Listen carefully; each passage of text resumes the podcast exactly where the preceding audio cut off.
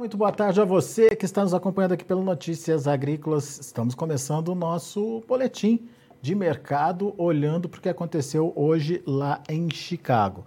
Uh, hoje, depois de altas expressivas aí da soja nas últimas sessões, a expectativa era de uma possibilidade de realização aí de lucros e o mercado o fez, no entanto, numa intensidade muito menor do que poderia ter feito. A gente, obviamente, está de olho nisso, quer entender por que, que isso aconteceu, mas a gente quer entender também que momento é esse que a soja está passando. Você que está acompanhando a gente pelo site, pelo Notícias Agrícolas, está vendo o nosso título aí. Faltam poucos dias para aquele tradicional rally de alta lá em Chicago. E a gente vai mostrar a você por que isso. E quem traz mais detalhes para a gente é o meu amigo Aaron Edward é, direto lá dos Estados Unidos. O Aaron é consultor de mercado, está de olho aí nessa, nessa precificação dos grãos lá em Chicago. E Aaron, vamos entender essa movimentação de hoje. É, de uma forma geral, para os principais vencimentos aí, ela encerrou de forma negativa, mas foram quedas até tímidas diante de uma possibilidade de realização que o mercado já sinalizava, não? Exatamente. Se a queda de hoje fosse o fim do pregão de ontem, a gente não teria nem percebido. É, é, é bem. Não, não teve uma grande correção para baixo. Foi só um pouquinho de pausa antes de retomar os ganhos, na minha opinião. Eu ainda acho que tem, tem chão aí pela frente do lado de cima para a soja em Chicago. E, e é, isso é importante, né, Aaron? Existem fundamentos que justificam essa expectativa e aliado a fundamento tem toda a, a questão gráfica que tende a se repetir aí, certo? Exatamente. Então, o quadro assim, mundial de oferta e demanda, já os estoques já estão baixos e a safra norte-americana é muito importante para estabilidade de preços a nível mundial. Se tiver uma quebra de safra nos Estados Unidos, depois da quebra de safra que já teve na soja brasileira e, e a guerra na Ucrânia e Rússia, tudo isso é, precisa de uma safra cheia nos Estados Unidos para tranquilizar o mercado. O calendário está falando, está na hora de plantar e o clima está falando não tem como plantar. Então já começou, não está atrasado, não é nada grave, mas já, já começou meio fraco aí a, a temporada de plantio e tecnicamente, não sei se quer puxar já o gráfico ou... Vamos ver, vamos ver sim o gráfico. Uhum. Vou, vou, pedir para o Matheus colocar aqui no ar para gente. Tá aí, já na tela. É aquele ponto do ano em que os fundamentos e os, te, e, e as, os gráficos técnicos meio que se alinham, porque a máxima o a maior nível de incerteza sobre a safra norte-americana costuma vir ali no período de maio, junho, julho. Circulei em vermelho esse, essa, esse período do ano e nós estamos em, o círculo azul mostra março, abril de 2021 e daí março e abril de 2022. Seria muito normal daqui para frente a gente ter ganhos fortes entrando para essa incerteza na safra norte-americana. Tecnicamente faz sentido, o imprevisto que a, acompanha essas altas é dificuldade na lavoura nos Estados Unidos. Pode ser no plantio, pode ser é, geada, pode ser estresse por falta de chuva, mas qualquer tropeço ali no plantio pode elevar o patamar de preços em todas as commodities, mas a soja também. E o movimento está se repetindo. Você observa ali, né, Aaron, que ele começa a subir até chegar agora março e abril. Ah, daí tem o pico ali, ah, circulado de vermelho ali, como o Aaron falou, maio, junho e julho, pico dos preços. Ah, depois ele fica num platôzinho e volta a cair. E olha só esse ano como é que tá, 2022. Já começou essa, essa escala de alta, mas é importante observar que está num outro nível de preço, hein, Aro? Exatamente. A principal diferença é o, é o nível de preço. A gente está num patamar acima esse ano e a, a, grande pergunta, sempre tem incerteza, será que a gente já teve alta da soja, será que não vai ter? Nós não sabemos do desenvolvimento da lavoura nos Estados Unidos, mas é um ano que não pode ter falha. O mundo está até mais é, in, com maiores incertezas sobre o quadro de oferta e demanda esse ano do que ano passado. Não pode ter falha e costuma ter pelo menos algum susto na lavoura norte-americana, como em qualquer lavoura, a começar já com essa semana sem conseguir plantar. Então, por isso eu sou otimista preços para essas próximas semanas, mas agora, de agora em diante, é um mercado que costuma se mover muito rapidamente, é. muita volatilidade. E, e, e é, é, importante é, mostrar, né, que uh, você tem esse, essa mudança de patamar de preço acontecendo a partir de maio, junho, é, mas o ano passado o pico foi em maio, né? O preço mais alto aconteceu em maio, é isso, Aaron? Exatamente. O preço mais alto foi dia 7 de maio ano passado, que foi justamente no relatório do USDA. Até aquele momento era tudo altista, vai subir para sempre. Aí teve o relatório. Esse ano, esse mesmo relatório é dia 12 de maio.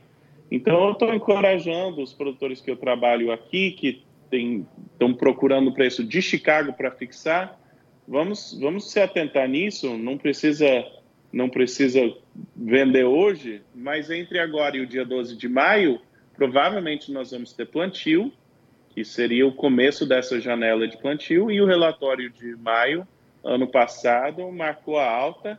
Muitas vezes as pessoas se atentam a isso e falam: ah, se vai ter uma queda nesse relatório, já vamos antecipar. Então, é, toda semana, agora, pelos próximos um a dois meses, é, é um mercado de muita volatilidade, muita incerteza. Eu, falo para. Não precisa ser autista para sempre, mas para essa semana ainda pode ser. Boa, Aro. E deixa eu só entender o que está acontecendo com a safra americana. Você falou que tá, ela está patinando aí nesse início de, de plantio. Não é nada grave, não é nada que mude o rumo é, das, das projeções nesse momento, mas já são sinalizações de que a safra começou com o pé esquerdo. É, o que está acontecendo? Aonde está o problema, Aro? Excelente pergunta. Então, entrando em detalhes, não sei quanto que, que quantos detalhes entrar, mas tem região do Delta, que é a região mais ao sul não é a principal região, mas é a primeira região a plantar.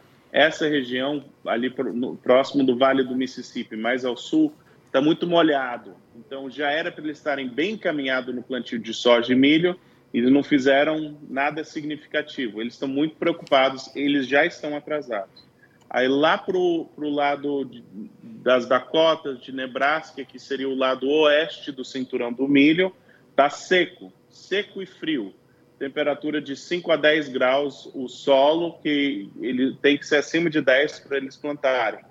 Está seco e frio. Aí o, o, a parte principal do cinturão do milho, Iowa, Illinois, Indiana, até no Michigan, está muito frio, está tendo neve e a temperatura do solo está ou congelando ou um pouquinho acima de zero. Ou seja, já era para estar tá plantando pelo calendário, vou falar mais sobre isso daqui a pouquinho, mas o clima não permite em quase nenhum canto dos Estados Unidos, o clima não está permitindo, por vários fatores, como eu falei.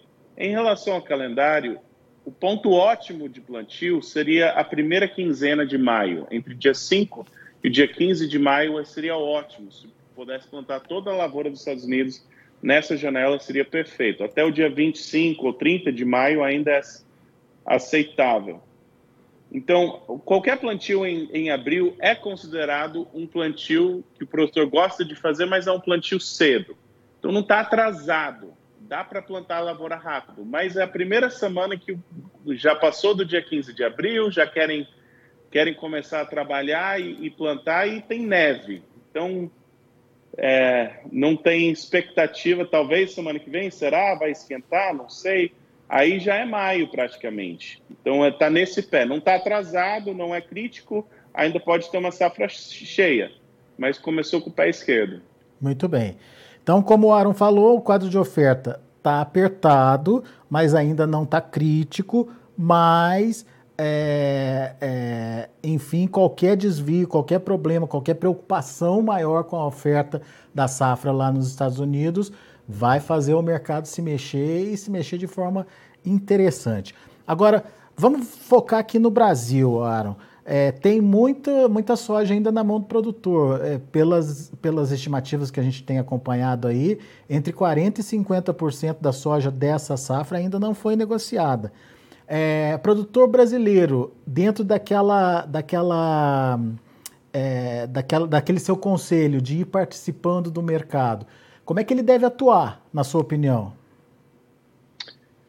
Eu limitaria vendas às vendas que precisam ser feitas até até a chegada do milho safrinha. Se você já vendeu toda a soja que precisa vender até chegar o milho safrinha, para mim, paciência. Em, em anos de safra curta, quem tem soja disponível tem uma carta na manga. E, e isso, para mim, não mudou.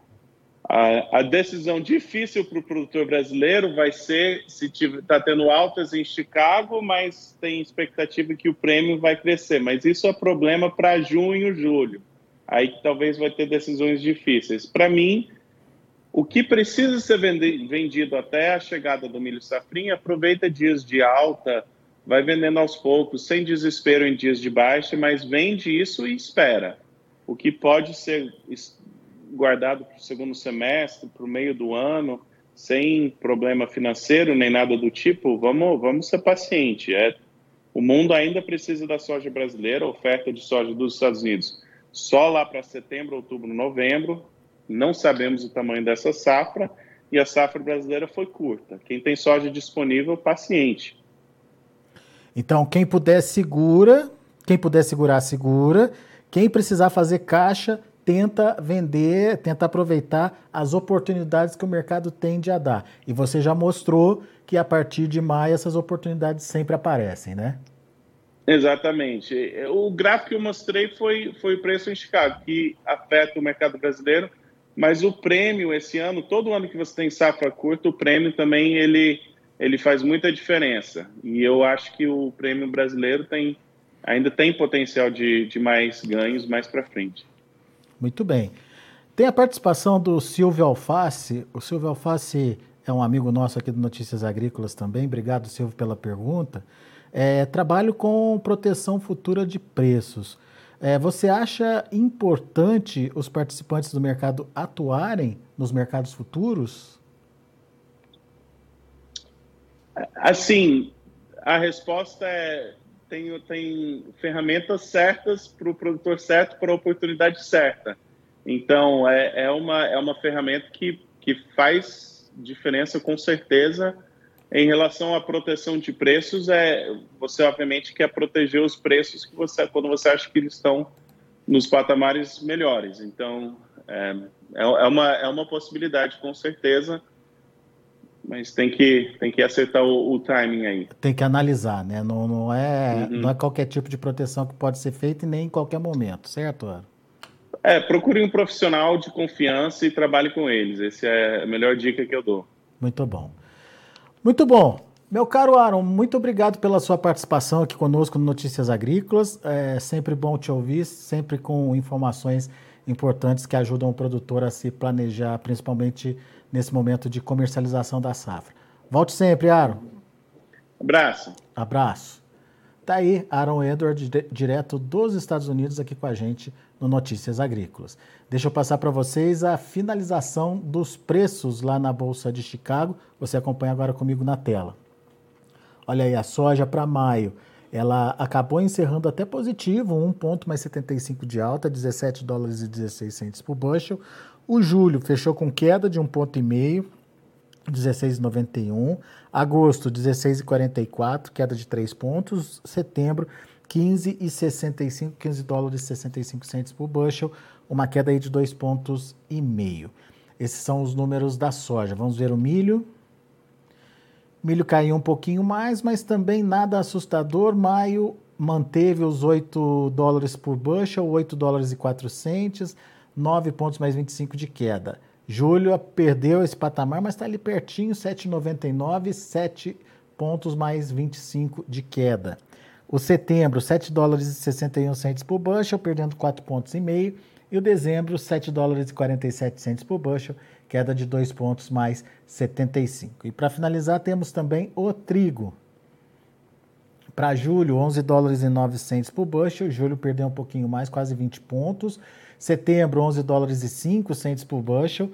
18 é, pontos mais 25 de queda. Dezembro, 11 dólares por bushel, queda de 14 pontos e meio. E o março, 10,95, queda de 9 pontos mais 75. Muito bem, são os números de hoje, já de fechamento do mercado lá na Bolsa de Chicago. A gente vai ficando por aqui. Agradeço muito a sua atenção e a sua audiência. Notícia. Se inscreva em nossas mídias sociais. No Facebook, Notícias Agrícolas. No Instagram, arroba Notícias Agrícolas. E em nosso Twitter, arroba Norteagri.